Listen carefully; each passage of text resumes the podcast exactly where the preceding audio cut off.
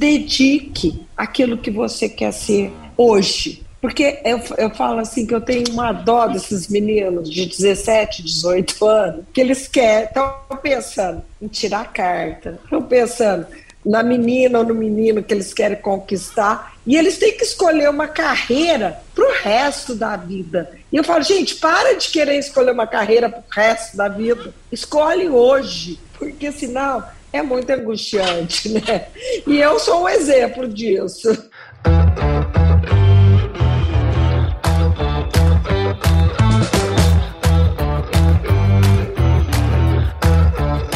Aí, pessoa, tudo beleza? Estamos começando mais um episódio aqui no Agro Resenha. E nessa semana eu tô aqui com a Flávia Lancha, que é cafeicultora e trabalha com cafés especiais desde 2002. Muitos de vocês aí que estão escutando nem eram nascidos ainda. A Flávia pois é. possui é. licenciatura em letras e pós-graduação em gestão de recursos humanos, ambas pela Universidade de Franca. Flávia, muito obrigado por participar aqui com a gente. Seja muito bem-vinda ao Agro Resenha Podcast. Oi, Paulo. É uma honra estar aqui, né? Sempre muito gostoso bater um papo. Também para quem está aí nos ouvindo, nos assistindo, poder conhecer um pouquinho da minha história, né? E da cafeicultura aqui da região da Alta Mogiana, Exato. que é onde Franca está inserida, a minha fazenda está inserida. Isso aí, isso aí. Vamos conversar sobre vários aspectos aí da produção, né? Especialmente da fazenda. E você que está aí do outro lado ouvindo já sabe aqui no Agro Resenha, a porteira não tem tramela para quem busca se informar sobre assuntos ligados ao agronegócio. Então não sai daí, porque esse bate-papo aqui, ó, tá muito legal. Firma o golpe que nós já já estamos de volta aí.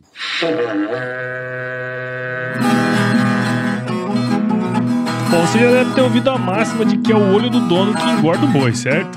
Isso é verdade até certo ponto, afinal, só olhar não adianta nada ser uma boa direção.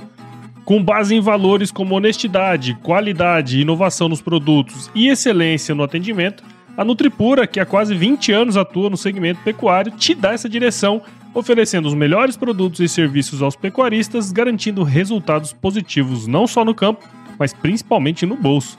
E eu digo isso não é da boca para fora não, afinal eu trabalhei lá, cara. Eu vi com meus próprios olhos a competência técnica e o cuidado com o negócio do cliente. Saiba mais sobre a Nutripura em www.nutripura.com.br e fique ligado nos artigos que saem no blog Canivete, que na minha opinião é o melhor conteúdo sobre pecuária de corte que você vai encontrar na internet. Siga também a Nutripura nas redes sociais, é só chegar lá no Instagram, Facebook, Twitter e YouTube e fique atualizado sobre o que há de mais avançado na pecuária. Nutripura, o produto certo na hora certa.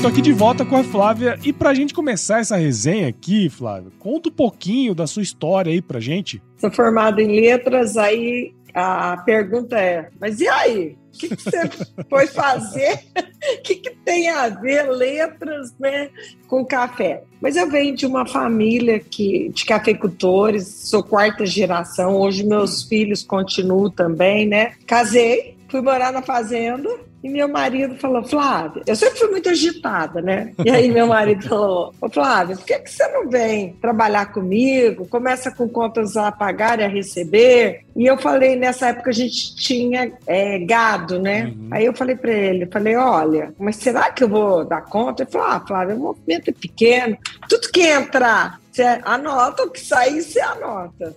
Simples assim, né? Simples assim. E eu falei, ah, tá bom, isso aí dá para fazer, né? E aí eu morei seis anos na fazenda. Nessa época, como eu disse, a gente tinha cana e boi, né? Era uma fazenda pequena. E depois, em 84, a gente adquiriu uma fazenda nesse meio tempo também aí junto aqui em Cristais Paulista, no município de Cristais Paulista, de café. Uhum. E aí começamos a nossa experiência na cafeicultura. Apesar tanto da minha família quanto do meu marido ser de cafeicultores, foi muito desafiador, uhum. é, porque a gente não tinha experiência, né? E aí fomos trabalhando e conforme a gente foi crescendo, eu também resolvi especializar. Aí eu fiz um curso na GV de administração rural, voltada para o agro mesmo, né? Legal. Nesse meio de tempo também tive três filhos.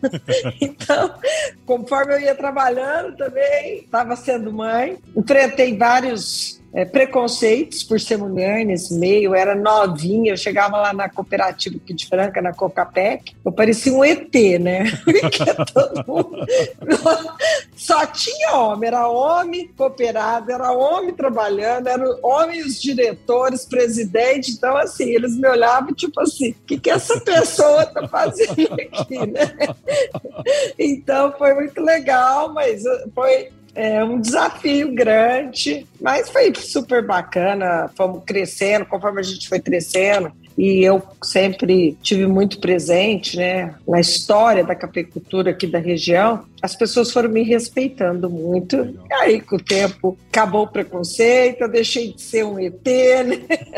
É um pouquinho assim, uma parte da história.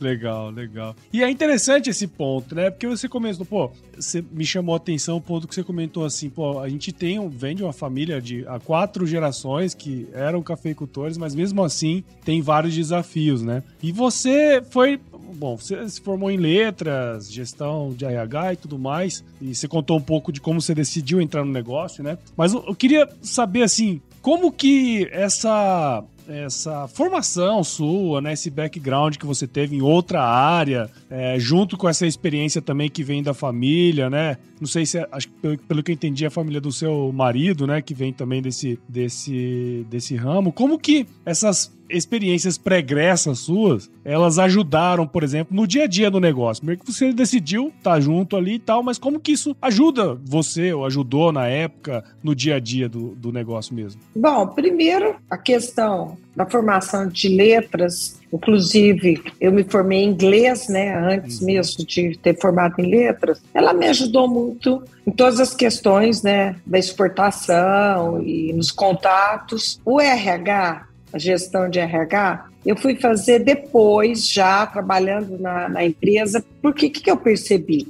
A gestão de negócios, ela tem que passar por gestão de pessoas. Então, eu queria ter mais ferramentas para poder melhorar a maneira de olhar para os nossos colaboradores. E foi muito bom, muito bom, porque a partir daí eu comecei a dar mais oportunidade para os nossos colaboradores, dar bastante cursos qualificação para que eles pudessem ir também melhorando. Então a gente começou a investir juntos na parte tecnológica, trazendo inovação e da gestão de pessoas, investindo em melhorias, investindo em benefícios e qualificação. Então, isso foi um contexto global que me ajudou em todos os meios, né? É. E é interessante esse ponto, né? Porque muitas vezes, quando a gente tá ali, a gente não consegue enxergar que aquela experiência, né, vai nos abrir algumas portas. Porque, por exemplo, na época eu imagino, você até comentou comigo previamente, né? A, a Fazenda foi uma das primeiras a exportar diretamente café, né? E, e, olha só que louco, se não falasse inglês, né? Olha, você não ia conseguir fazer os contatos, né? Olha como as coisas vão caminhando e tudo faz um sentido no final das contas, né? Ô, Paulo, você sabe que eu falo muito, eu faço parte do Grupo Mulheres do Brasil, não sei se você já ouviu falar, uhum, que é da Luiz sim. Helena, e a gente dá palestra para os adolescentes do terceiro ano do ensino médio. Uhum. E eu falo muito para eles, falo, gente, o conhecimento é o que você melhor pode ter na sua vida,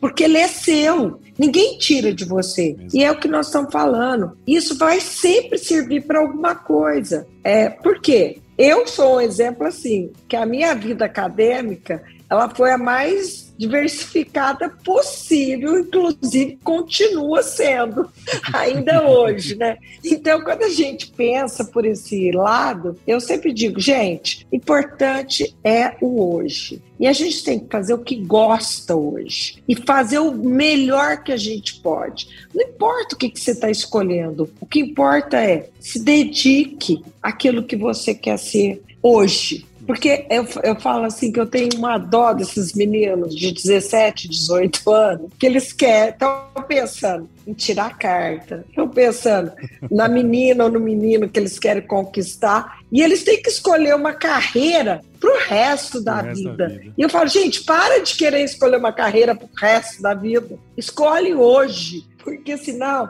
é muito angustiante, né? Exato. E eu sou um exemplo disso.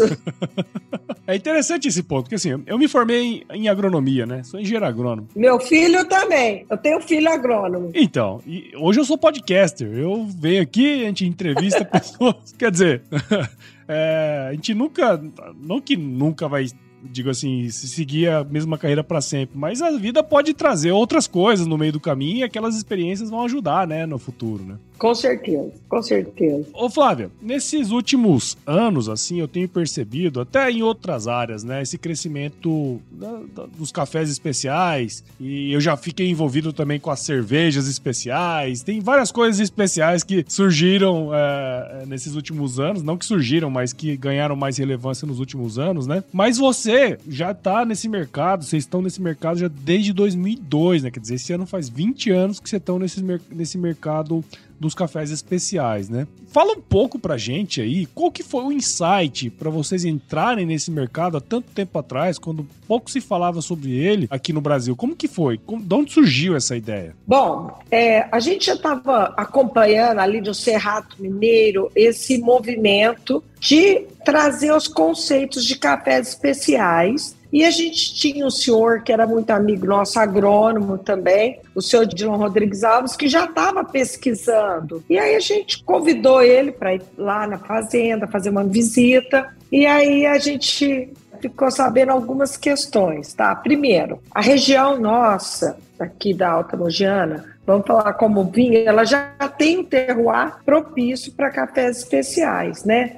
Mas aonde é que começam os problemas? é no terreirão. Quando o café chega no terreiro, é que aí está o diferencial. Porque o que, que acontecia? Antigamente, as leiras eram altas e o café acabava fermentando no próprio terreiro. Hum. Outra questão, caiu um pingo de chuva, não, estraga tudo. E se você tiver aquela ideia, ah, vou pôr o chuvado com o café que não choveu, você acaba com todo o café. Então, a gente foi é, ao longo do tempo, é, investindo nisso. E eu, outro dia eu fui dar uma palestra em Rondônia, pelo Sebrae me convidou sobre cafés especiais, e eu falei que eu fiquei muito orgulhosa. Por quê? Porque eu tive uma visão muito clara de que o conceito de cafés especiais aqui da região surgiu dentro da minha fazenda. Foi lá que a gente começou a trazer esse conceito, foi evoluindo. Depois fundamos a Associação de Cafés Especiais em 2005 e em 2007 nós conseguimos a indicação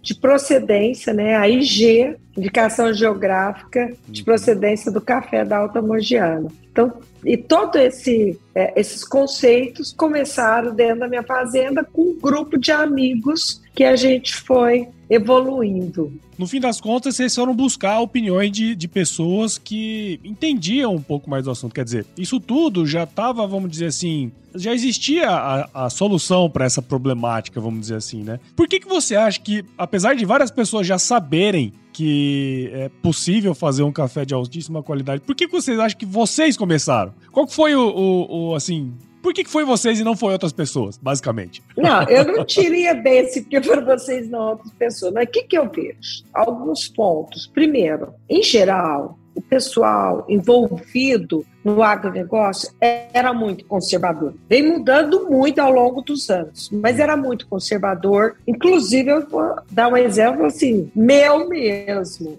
Nós somos os primeiros a exportar café aqui da região. Meu marido não queria. Por quê? Ele era daquela forma mais tradicional e tudo. Aí ele falou: bom, se você cuidar, tudo bem, aí é com você, mas eu não, não me interesso. E então, assim, é, acho que esse ponto é outro ponto que também eu vejo que é do próprio ser humano ser acomodado, ter medo de mudanças, de inovações. Como isso daí acabou acontecendo que a gente já tinha dentro da nossa empresa, da nossa visão de fazenda, é, buscar sempre melhoria, novas tecnologias. Então, acho que foi um contexto que juntou várias coisas e aconteceu de ser dentro lá da fazenda. Sim, sim. É, porque assim, e ainda sempre... assim, demorou, viu? Eu acho que isso aí foi uma coisa, ainda hoje, que está crescendo muito, a gente vê resistência dos cafeicultores de é, inovar com novas tecnologias, de trazer novas tecnologias, né, é, buscando esse aperfeiçoamento, buscando esse é, conceito aí de cafés especiais. É interessante, né? Porque você falou ali no início, ah, quando vem trabalhar aqui comigo, né, seu marido falou, porque você, é só você começar ali na parte é, financeira, né? O que que saiu, o que que entrou. E sabe uma coisa que eu tenho percebido muito, Flávio? Assim, a, a gente tem às vezes entrevista bastante pessoas, né? Vários produtores rurais, e eu percebo que normalmente a porta de entrada, né? Tanto para mulheres como para sucessores, né? Que muitas vezes não são da área, né? Formados na área, tem sido a parte de gestão, sabe? E a hora que você tá ali, você começa a enxergar várias oportunidades. E se não é a mulher para peitar e falar, não, vamos fazer isso aqui que eu acho que é interessante, o negócio não sai do lugar. Seja a, a, molecada, né? A gente nova que entra, as, as esposas, né? É, parece que a hora que entra ali, começa a ver as oportunidades, o negócio anda, né? Faz todo sentido.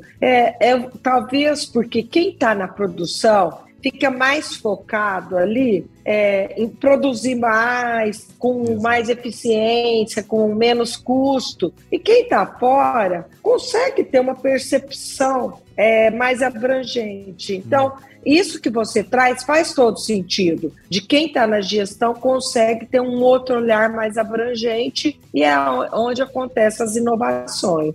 Legal, legal. Bem interessante esse ponto. Eu tenho percebido muito isso, sabe? A, a, o pessoal novo entrando nessa área e aí vai dominando, né? Porque quem tem o dinheiro domina, né, Olha, e sofre, viu? Vou te falar a verdade. Hoje, quem cuida dessa parte? Hoje eu tenho um filho, que é o agrônomo, que está na produção, uhum. e tenho um filho que é administrador de empresa, que está no financeiro e na gestão, né? Mas eu falo que o grande problema do financeiro, sabe qual que é? É que quem está na produção sempre quer gastar mais. E quem está no financeiro fica segurando. Ainda mais a gente que trabalha com commodity. É commodity você não põe preço no seu produto. E eu sempre falo uma coisa, sempre. A variável que a gente tem na mão são os custos. Então, onde a gente pode atuar para melhorar isso, para ter mais controle? Diminuindo custos. Como a gente não tem não é igual você pegar, ó, ah, vou fazer um sapato, por exemplo, que aqui em Franca, né, calçado e é. tal. Ó,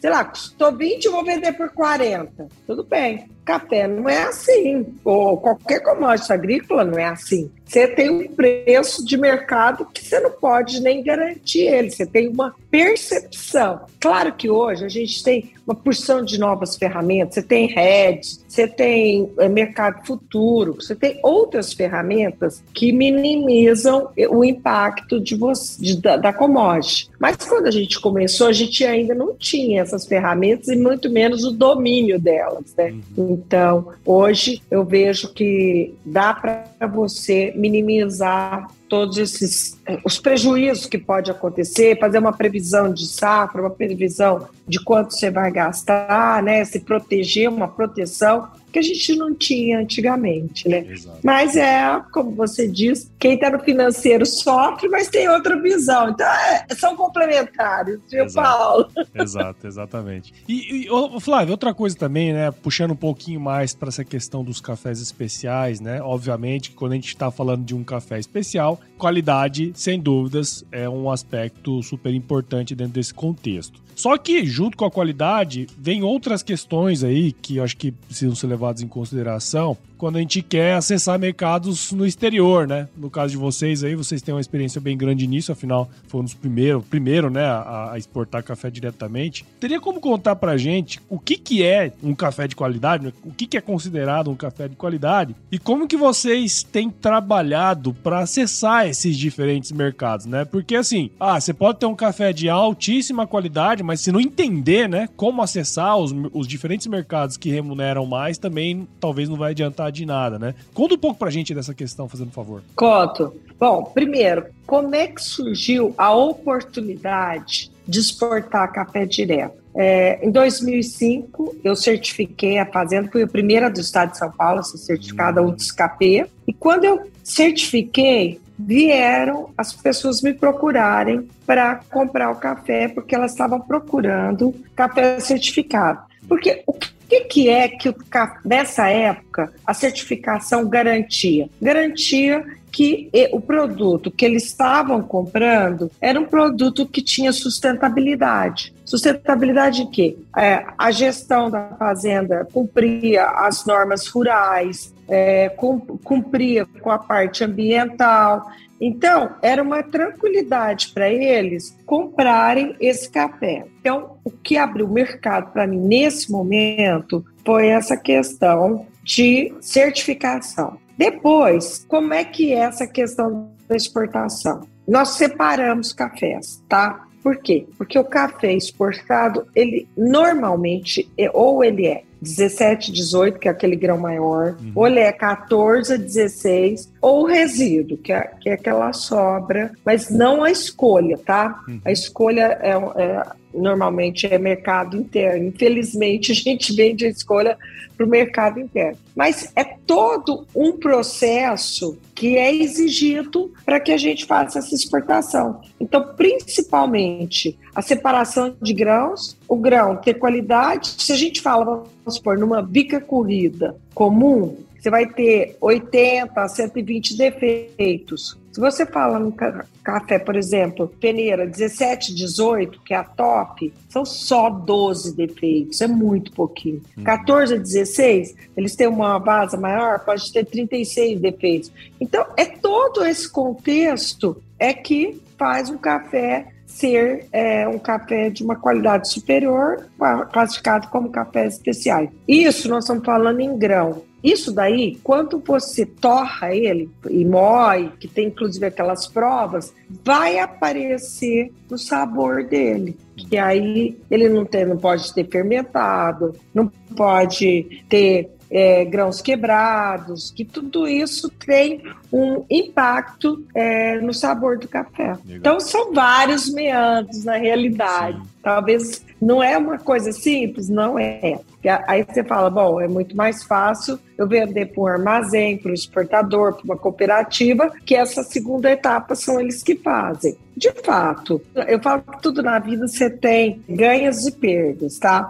Você vai ter um preço muito maior quando você exporta direto? Sim, mas você tem que ter todo o maquinário, você tem condição de fazer esse preparo e, e credibilidade, né? Hoje a gente exporta para mais de 12 países. É, nós não temos café suficiente para a demanda que tem, tem uma demanda enorme, muito grande.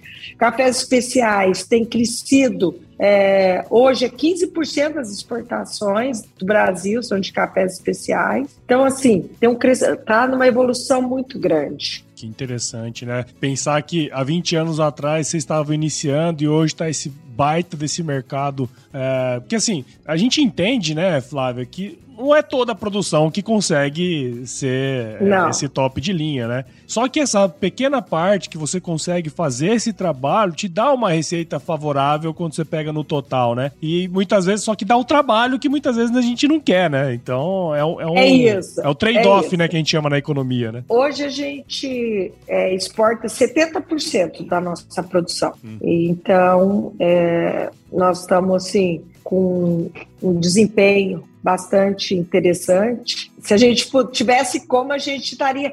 Aliás, assim, nós estamos até o.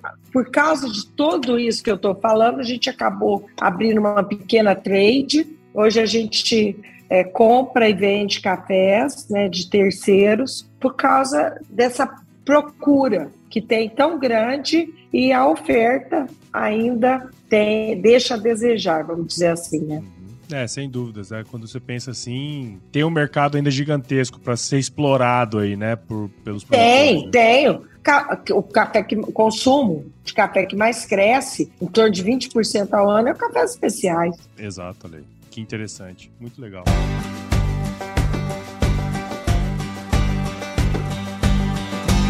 E aí, tá curtindo o bate-papo, cara? Espero que sim. Mas eu tô passando aqui para te dar um recadinho. A missão da Stoller é transformar conhecimento em inovação para a agricultura, gerando valor a todos os envolvidos. Por mais de 50 anos, ela transforma conhecimento em inovação no esforço de impulsionar as culturas a alcançarem seu máximo potencial genético e atingir altas produtividades. E quando se trata de conhecimento, você pode encontrar tudo sobre fisiologia, nutrição e biologia de plantas no podcast Campo On, produzido pela Stoller.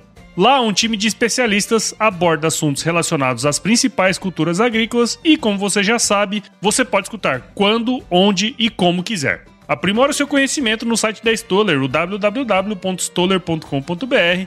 Lá você vai encontrar vários artigos técnicos e o link para assinar o podcast Campo On no Spotify. Lembre-se de seguir a Stoller no LinkedIn, Instagram, Facebook e YouTube. É só procurar por Stoller Brasil. Isso é inovação, isso é Stoller.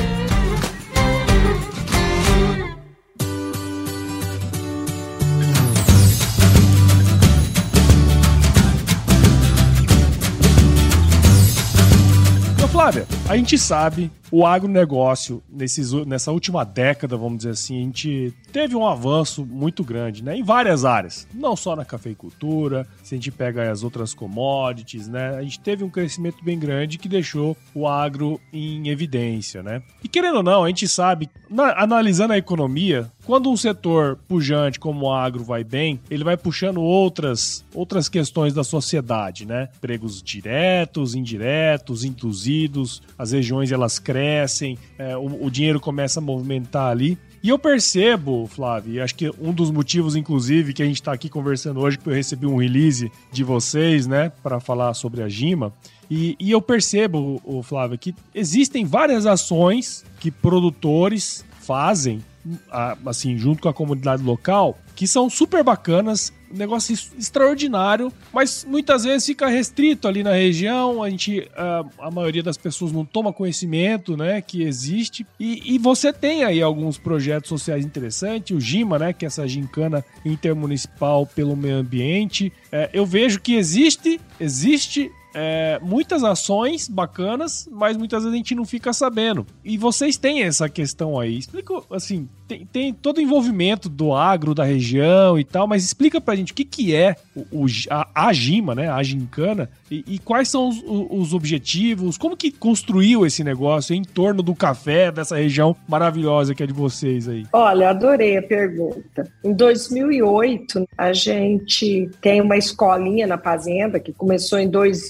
2002, alfabetizando os nossos colaboradores que hum. trabalhavam conosco, e eles começaram a levar os filhos filhos, os filhos a estudar também, fazer reforço escolar, e a gente deparou com uma realidade o seguinte: as crianças que moravam na fazenda sofriam um bullying por morar na fazenda. E aí eu falei: olha, vamos trazer as crianças da cidade para conhecer um pouquinho da realidade, né? E aí, nisso, como eu tinha crianças que estudavam em duas cidades porque a minha fazenda, na realidade, onde acontece tudo, ela não fica em Franca, ela fica entre Cristais Paulista e Ribeirão Corrente. Uhum. Dois municípios pequenos. Como tinha crianças que estudavam em Cristais e Ribeirão, eu falei, ah, vamos trazer essas crianças para conhecer a realidade daqui da fazenda. Aí criamos a GIMA. Era uma competição que aconteceu primeiro ano, 2008, entre essas duas cidades. 160 crianças, 80 de cada uma, e com disputas assim, corrida do saco,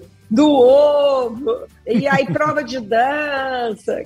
E, a, e, e, o conceito que eu trouxe era preservar a história da cafeicultura e a questão da sustentabilidade, questão do meio ambiente, tudo. E ao longo dos anos foi crescendo tanto que em 2019 ela se transformou numa feira cultural de quatro dias com o apoio do governo é, do Estado de São Paulo, né, a Secretaria de Cultura do Estado de São Paulo. E esse ano aconteceram quatro dias dessa gincana, 4 mil crianças passaram por aqui.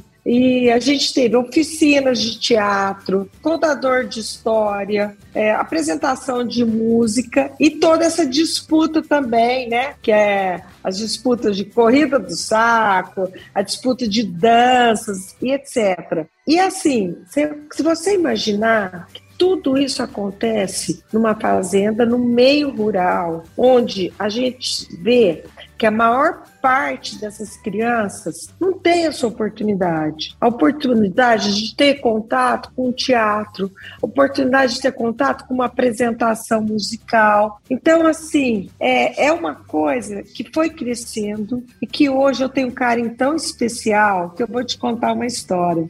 Eu fiz os meus filhos assinarem um pacto que seja o que acontecesse, a gincana nunca terminaria. Então, eu fico muito feliz de falar sobre isso, muito feliz da gente ter conseguido esse apoio da Secretaria de Cultura do Estado de São Paulo, de vários patrocinadores. A gente faz, inclusive, um sorteio de bicicletas. Esse ano a gente conseguiu sortear 112 bicicletas para essas crianças, porque as crianças que passam por lá são crianças muito carentes e muitas delas não teriam acesso a uma bicicleta, né? Então, essa ação, como você disse, é uma ação que não tem diretamente a ver com a questão do agro, mas está inserida sim no meio rural. Eu não sei se tem essa mesma percepção, foi o que eu falei ali atrás, né? Tem, tem muitas outras ações como as de vocês que acontecem, né? E estão ali no meio rural, porque assim, as crianças, enfim, os, quem participa e tudo mais, ainda que não seja diretamente ligado, vai ter aquela lembrança, né, Flávia? Isso, isso é uma coisa importante para a imagem do agro de uma maneira geral, mas também para manter viva uma chama ali que é a história da região, né?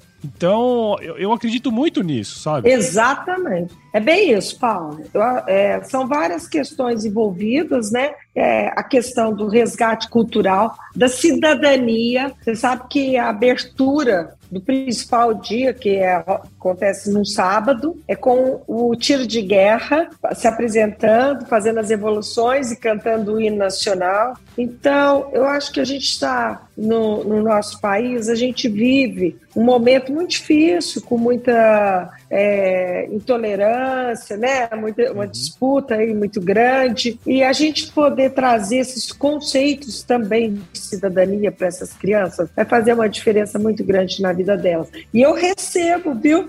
Muitos feedbacks de crianças que viraram adultos, que passaram pela gincana e que têm essa lembrança tão forte junto deles. Que legal, é. E assim, a, a, gente, como motor, vamos dizer assim, né? Motor econômico do país, né? a gente pegar aí, porra, 25% do PIB é advindo do agronegócio, é, essas coisas são importantes para fortalecer o nosso setor também, né? E fazendo uma fazenda, imagina, é muito bacana para as crianças, sendo elas da roça ou não, né? Ou da cidade e tudo mais. Eu acho que esse é um ponto bem interessante e, e coroa um pouco disso que da história de vocês aí, né? Você sabe que eu fui secretário de desenvolvimento aqui em Franca, ah, né? É? 17 e 18. É. E aí, e eu criei uma, uma feira de cafés especiais aqui também, mas o que eu queria te trazer é o seguinte: eu sempre quis, eu não consegui nesses dois anos que eu estava aqui, quando você fala do PIB, dos 25%, e eu vou te falar uma coisa: é muito mais que 25%. Sim. Sabe por quê? Porque esse é o PIB direto, mas se você pensar no comércio e nos serviços, Franca, por exemplo, hoje exporta mais café do que calçado. E você tem todas as revendas de tratores aqui em Franca, revendas de caminhões, você tem a cooperativa, você tem os armazéns que prestam serviço. Então, você esse PIB dessas revendas vai para o comércio, o PIB da cooperativa, dos armazéns, vai para serviços. Se você fizer essa soma, real que eu queria ter feito aqui em Franca, mas não consegui, é muito mais do que esses 25%. Era só isso que eu queria complementar, viu, Paulo? Não, sem dúvidas. Assim, a gente pega aqui, por exemplo, eu sou de Mato Grosso, né? É, a gente fazia os cálculos do PIB do agro aqui no estado e com certeza o PIB do agronegócio aqui em Mato Grosso é muito mais de 50% do agronegócio, né? Você pega alguns outros municípios que têm a, a, a agricultura, assim, diretamente sorriso, é 70%, 80%. Então, assim, é, existem regiões em que o PIB do agro na região é muito maior do que a, o PIB nacional, né? Então, é, é, essa é uma questão super importante, porque também é, é você retorna para a sociedade de alguma maneira, né? E mostra tudo isso aí. E o que eu tava querendo dizer é que isso, o, o que vocês fazem nesse sentido, coroa um pouco da história aí de quatro gerações da família de vocês, né? Vocês estão trazendo todo esse, esse aspecto histórico e trabalhando aí em prol da, da sociedade também, que eu acho super, super legal aí. Eu fico muito feliz de ver que meus filhos estão continuando esse trabalho, essa história, e principalmente com a consciência de que é preciso realmente é, atuar também na parte social. Sem dúvida, sem dúvida. Bom, Flávio, é assim, eu, eu adorei conhecer a sua história, muito bacana. Tenho certeza que quem ouviu aqui junto com a gente nosso bate-papo também curtiu demais. Espero que a turma tenha é, entendido aí um pouco mais do, do seu trabalho, da atuação que vocês têm aí em Franca, né? Toda essa questão da Gima também que eu achei super bacana. Então, muito obrigado por você ter participado aqui com a gente e parabéns aí pelo trabalho de vocês, viu? Eu que agradeço a oportunidade. E aí, quem quiser pesquisar mais aí, é Flávia Lancha e também tem Labareda Agropecuária e a Gima. Nós temos todos os sites aí para pessoa que quiser conhecer mais, né? Da história minha, da história da Labareda e da Chicana. Exatamente, exatamente. Até ia falar, né, para você deixar aí os contatos. Então, tudo que você comentou vai estar na descrição aqui desse episódio. Então, se você quiser aí é, trocar uma ideia com a Flávia, super acessível também, é, organizou aqui super rápido, né, Flávia? Então, o que você comentou vai estar tudo aqui na descrição do episódio. Obrigado. Obrigada a você, foi um grande prazer para mim. Legal. Agora nós vamos para a parte mais importante desse podcast aqui, Flávio, que é o nosso glorioso quiz. Vamos lá. Vamos nessa? Vamos lá. vamos nessa. Vamos firme. Quiz. Quiz. Ó, Flávio, é muito tranquilo, eu vou te fazer algumas perguntas e responde a primeira coisa que vier tá, à cabeça, tá, tá bom? bom? Flávio, lá. qual que é a sua música antiga predileta? É Encontros e Despedidas do Milton Nascimento. Olha, bacana, bacana. Então vai estar escutando aí. Eu amo.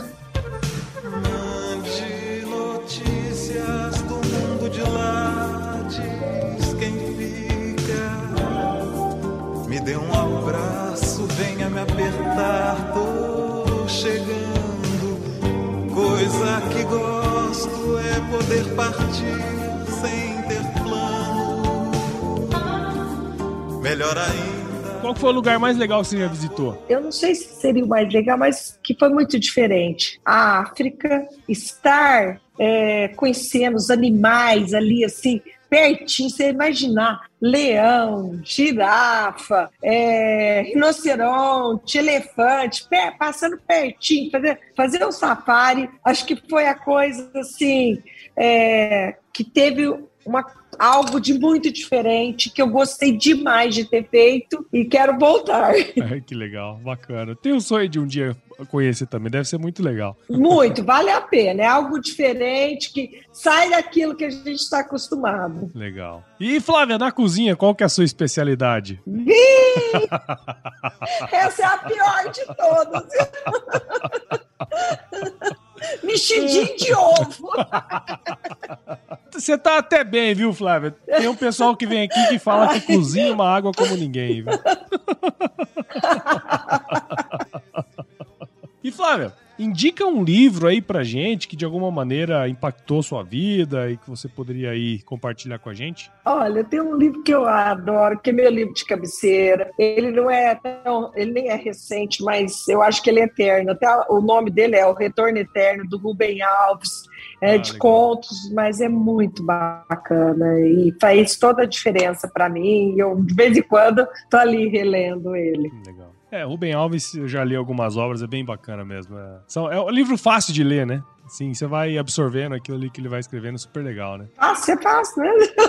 E é gostoso, ele te envolve nas histórias Exato. dele. Muito bom. E Flávia, se você se encontrasse com o seu eu de 17 anos hoje, qual seria o melhor conselho que você se daria? Eu posso contar uma historinha antes claro, de contar o, o, conselho? bom, como você vê, eu tenho cabelo anelado, ruivo, e eu odiava meu cabelo, sofri pra caramba. E aí, até que eu já estava mais velha na faculdade, quando eu resolvi que eu devia aceitar meu cabelo, comecei a lavar, bater, deixar ele quanto, como era, e aí foi um desabrochar para mim. Então, é, o que eu diria né, para a Flávia, que não importa o que a gente é fisicamente, cada um tem a sua beleza, o importante é a gente se aceitar, se olhar, se gostar, porque o resto ele acontece. A gente tem que olhar para a gente primeiro, para você olhar para o outro. Legal, muito bom, ótimo conselho, um ótimo conselho. E Flávia, deixa eu perguntar uma coisa. Você tem o costume de ouvir podcasts assim? Já colocou isso na sua rotina? Adoro, adoro. Para falar a verdade, é, eu levanto e já ouço o do Estadão, ouço da CBN, Renata Loprese, então já faz parte da minha, da minha vida. Acho que é uma coisa muito tranquila, por quê? Porque quando você está ouvindo, você está fazendo umas outras coisas, você está se atualizando. É, acho que foi uma ótima iniciativa, criatividade, é, e aí isso daí eu acho que facilita a vida da gente. Então eu gosto muito. Bacana. E, e, você lembra como que você começou a escutar? Alguém te indicou? Você foi atrás? Como é que foi? Para falar a verdade, por incrível que pareça, começou com uma entrevista que alguém me fez. Uhum. Se você me perguntar quem agora, até nem acho que nem vou lembrar.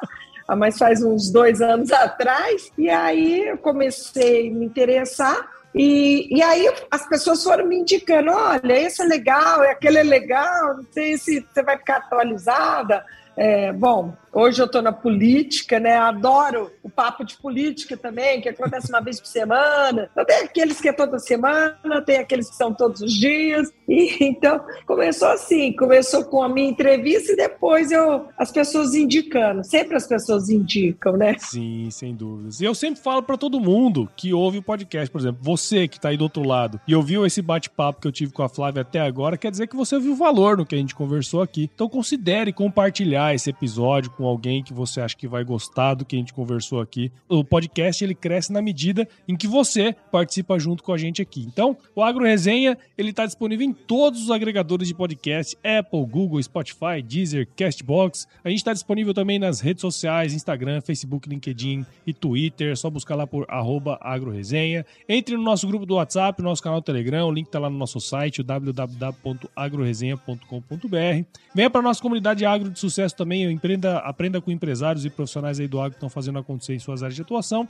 E se você tiver alguém para indicar ou mandar aí algum feedback, escreva para contato agroresenha.com.br e nós fazemos parte da rede Agrocast, a maior, mais bonita uh, rede de podcasts do agro do Brasil. Então, se você quiser ouvir outros podcasts do agro, é só acessar redeagrocast.com.br. Flávia, nem preciso dizer o tanto que ficou legal esse episódio. Parabéns, viu, Paula?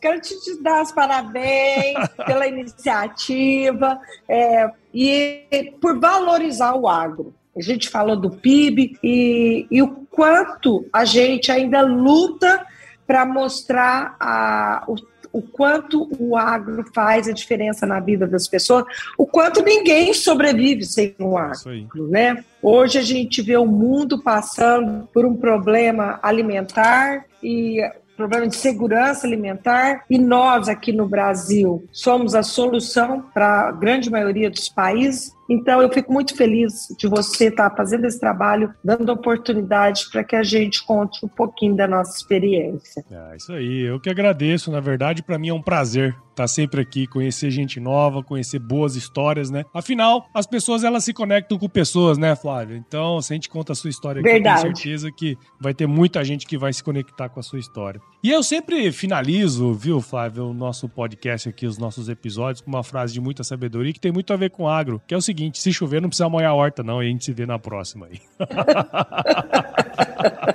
e quem chega primeiro bebe água limpa, só para complementar. Bebe água limpa. a plataforma